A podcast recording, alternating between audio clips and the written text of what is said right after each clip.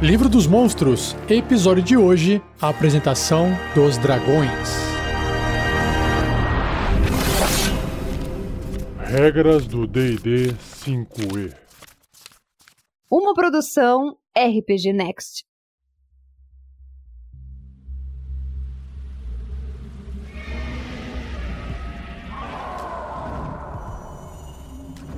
No livro do monstro, do D&D quinta edição, os dragões são apresentados em dois tipos. Os dragões cromáticos, que têm cores cromáticas, vermelho, preto, azul, branco, verde, e os dragões metálicos, que têm cores metálicas, dourado, prateado, bronze e por aí vai. Só que essas descrições estão em partes separadas no livro. Então eu resolvi fazer um episódio apenas para poder facilitar você ouvir tudo de uma vez. E depois eu faço os episódios separados de cada dragão cromático e de cada dragão metálico, tá bom? Então vamos lá para a descrição sobre os dragões no livro dos monstros.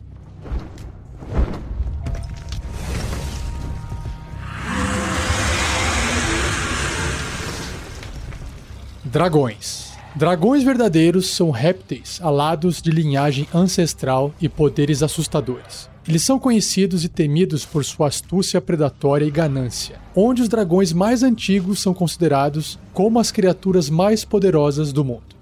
Os dragões também são criaturas mágicas, cujo poder inato carrega suas temíveis armas de sopro e outras habilidades preternaturais que é uma palavra bonita para sobrenatural. Muitas criaturas, incluindo Viverns e tartarugas dragão, possuem sangue dracônico. No entanto, os dragões verdadeiros são formados pelas duas vastas categorias dos dragões cromáticos e metálicos. Os dragões azul, branco, preto, verde e vermelho são egoístas, malignos e temidos por todos. Os dragões de bronze, cobre, latão, ouro e prata são nobres, benignos e altamente respeitados pelos sábios. Embora seus objetivos e ideais variem tremendamente, todos os dragões verdadeiros ambicionam riqueza, acumulando montes de moedas e coletando gemas, joias e itens mágicos. Dragões com grandes montanhas de tesouro detestam abandoná-las por muito tempo, aventurando-se fora de seus covis apenas para patrulhar e se alimentar. Dragões verdadeiros passam por quatro estágios distintos de vida, de pequenos filhotes até dragões anciões, que podem viver por milhares de anos. A partir desse momento, sua força pode se tornar incomparável e suas pilhas de tesouro podem crescer além do imaginável.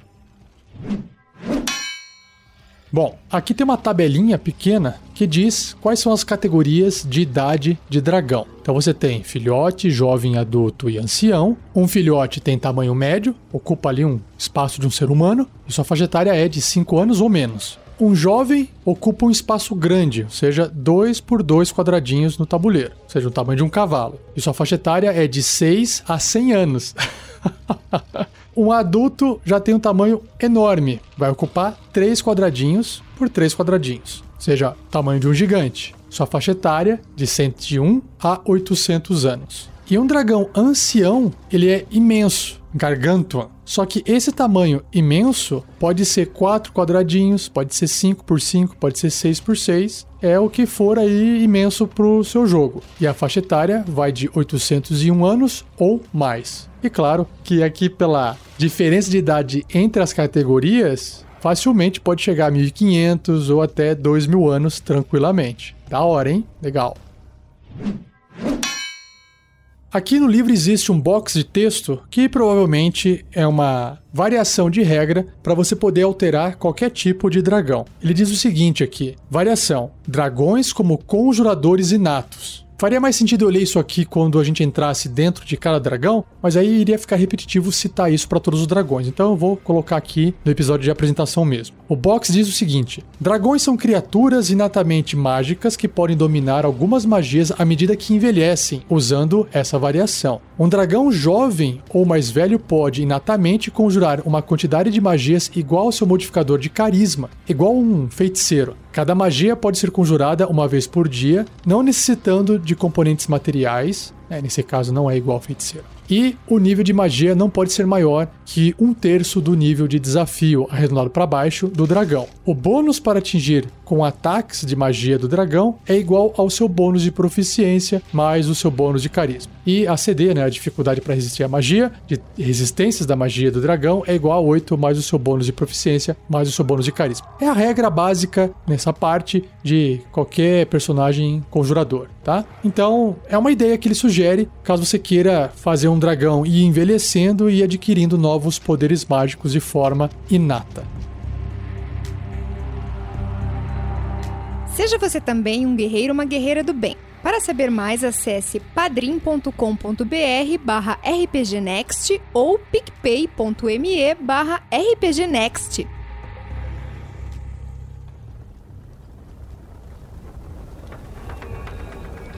Então chegou a hora de eu descrever os dragões cromáticos. Os dragões azul, branco, preto, aqui tá negro, mas acho que a cor dele é preta, né? Verde e vermelho representam o lado maligno da espécie dracônica. Agressivos, vorazes e vaidosos, os dragões cromáticos são sábios, cruéis e tiranos poderosos, temidos por todas as criaturas, incluindo uns aos outros. Olha só. Guiados pela ganância. Os dragões cromáticos cobiçam tesouros e essa ganância impede cada artifício e trama deles. Eles acreditam que as riquezas do mundo pertencem a eles por direito. E um dragão cromático confisca essas riquezas sem se preocupar com os humanoides e outras criaturas que roubaram, entre aspas, elas. Com suas pilhas de moedas, gemas brilhantes e itens mágicos, o tesouro de um dragão é o material das lendas. No entanto, os dragões cromáticos não têm interesse em comercializar, acumulando riqueza com o único intuito de possuí-la. claro, né?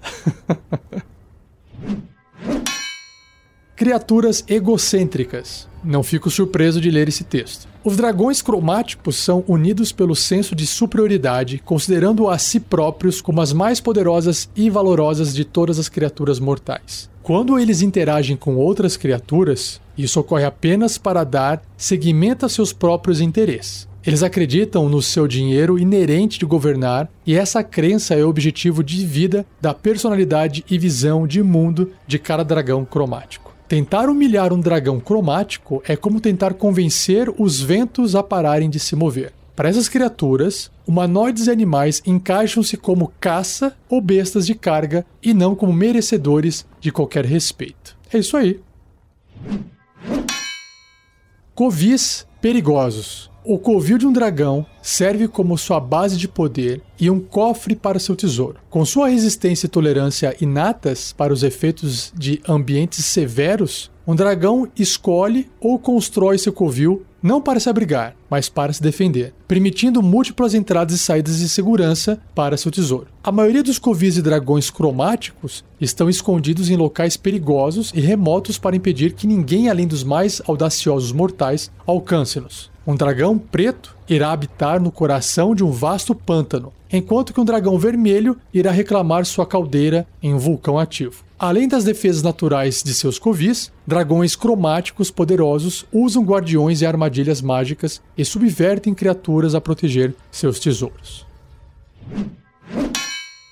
Rainha dos Dragões Malignos Tiamat, a rainha dragão, é a divindade governante das espécies de dragões malignos. Ela reside em Avernus, a primeira camada dos nove infernos. Como uma deusa menor, Tiamat tem o poder de conceder magias a seus adoradores, apesar dela detestar partilhar seu poder. Ela sintetiza a avareza dos dragões malignos, acreditando que o multiverso e todos os tesouros nele serão um dia dela e apenas dela.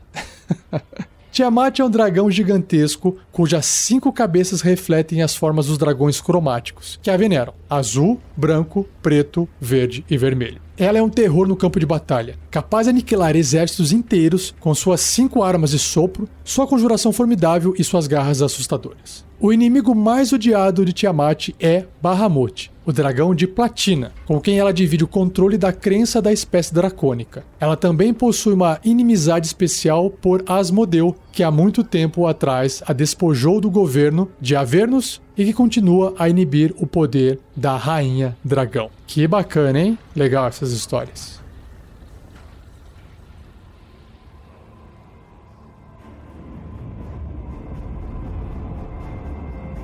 Agora, a parte da descrição dos dragões metálicos. O livro diz o seguinte: os dragões metálicos buscam preservar e proteger, vendo a si próprios como uma poderosa raça dentre as muitas raças que possuem um lugar no mundo.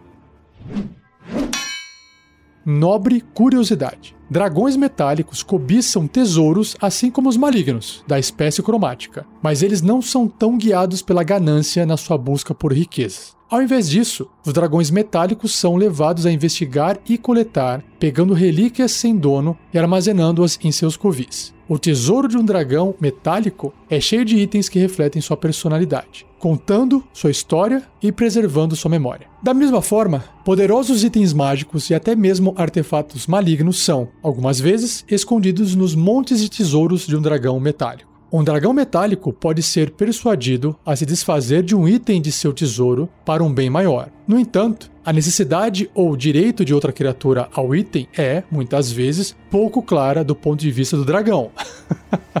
um dragão metálico deve ser subornado ou, de alguma forma, convencido de se desfazer do item. Claro, senão fica fácil, né? Tem uma criatura super forte que coleta os itens mais fortes de todo o mundo. Chega lá uma pessoa e fala: Ó, oh, me empresta aí esse seu item que eu quero fazer uma missãozinha aqui, né? Faz muito sentido. Continuando. Metamorfos solitários. Em algum momento de suas longas vidas, os dragões metálicos ganham a habilidade mágica de assumir as formas de humanoides e bestas. Quando um dragão aprende como se disfarçar, ele pode se imergir em outras culturas por um tempo. Alguns dragões são muito tímidos ou paranoicos para se afastar de seus covis e de suas pilhas de tesouros. Porém, dragões mais ousados adoram vagar pelas ruas e cidades em formas humanoides, fazendo parte da cultura e culinária locais e divertindo-se a observar como as raças menores vivem. Alguns dragões metálicos preferem se manter no mais longe possível da civilização para não atrair inimigos. No entanto, isso significa que eles estão muitas vezes longe do contato com os eventos atuais. Então, de um lado é bom, do outro lado é ruim. A persistência da memória. Dragões metálicos possuem ótimas memórias e eles formam opiniões sobre humanoides baseados nos contatos anteriores com os humanoides em questão. Dragões bons podem reconhecer linhagens humanoides pelo cheiro, farejando cada pessoa que eles conhecem e lembrando de quaisquer parentes que eles tenham tido contato com o passar dos anos. Caramba, olha só. Um dragão de ouro pode nunca suspeitar da duplicidade de um vilão astuto, assumindo que o vilão tem a mesma mente e coração bons e virtuosos de uma avó. Por outro lado, o dragão pode ficar ressentido de um nobre paladino cujo ancestral tenha usurpado uma estátua de prata do tesouro do dragão três séculos atrás, que para ele foi tipo ontem. não, ontem não, ano passado. Rei dos Dragões Bons. A divindade governante dos dragões metálicos é Bahamut, o dragão de platina. Ele vive nos sete paraísos escalonados de Celestia, mas muitas vezes vaga pelo plano material, com a aparência mágica de um humano idoso em roupas de camponês. Dessa forma, ele é geralmente acompanhado por sete canários dourados. Na realidade, sete dragões de ouro anciões em forma metamorfoseada. Olha só que massa. Bahamut raramente interfere nos negócios das criaturas mortais, apesar dele fazer exceções para ajudar a frustrar as maquinações de Tiamat a rainha dragão, e sua prole maligna. Clérigos bondosos e paladinos, às vezes, veneram Bahamut por sua dedicação à justiça e proteção. Como um deus menor, ele tem poder para conceder magias divinas. Que bacana, hein? Só a apresentação dos dragões já dá para imaginar uma série de coisas. Nesse episódio, não pretendo fazer ideias e aventuras com dragões. Deixarei para os próximos episódios.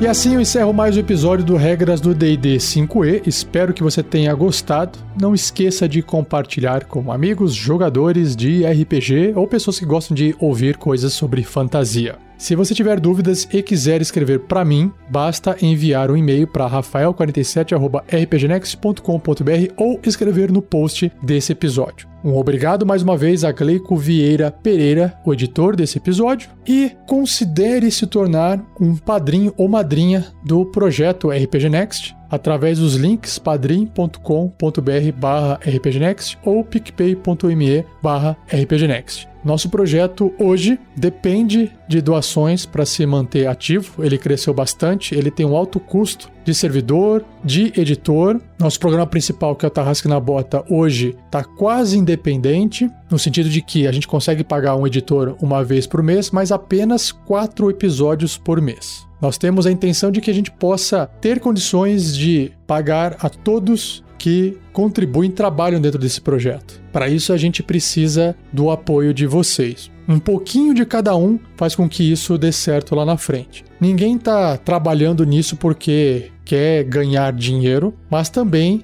a gente entende que se o projeto se paga, significa que a gente está fazendo um bom trabalho, as pessoas estão gostando e é uma troca justa. Então, se você tiver condições de doar dois reais por mês, cinco reais por mês, até a recompensa máxima que existe lá dentro do projeto, que é de 100 reais por mês, você será muito bem-vindo no grupo dos padrinhos, receberá as recompensas por e-mail e participará de alguns sorteios todos os meses, tá bom? Entre dentro desses dois links que eu citei, que tem no post episódio, que a gente cita em todos os episódios, Padrim e PicPay, e dê uma olhada em cada um dos valores, porque para cada valor de apoio diz lá o tanto de recompensa que tem. Claro que a ideia é que você queira, acima de tudo, ajudar no projeto, tá bom? Conto com sua ajuda nesse projeto. E não perca o próximo episódio, onde irei abordar o dragão preto, Black Dragon. Vamos ver o que, que essa criatura é capaz de fazer, como é que ela vive, o que, que ela faz e uma ideia de aventura com ela.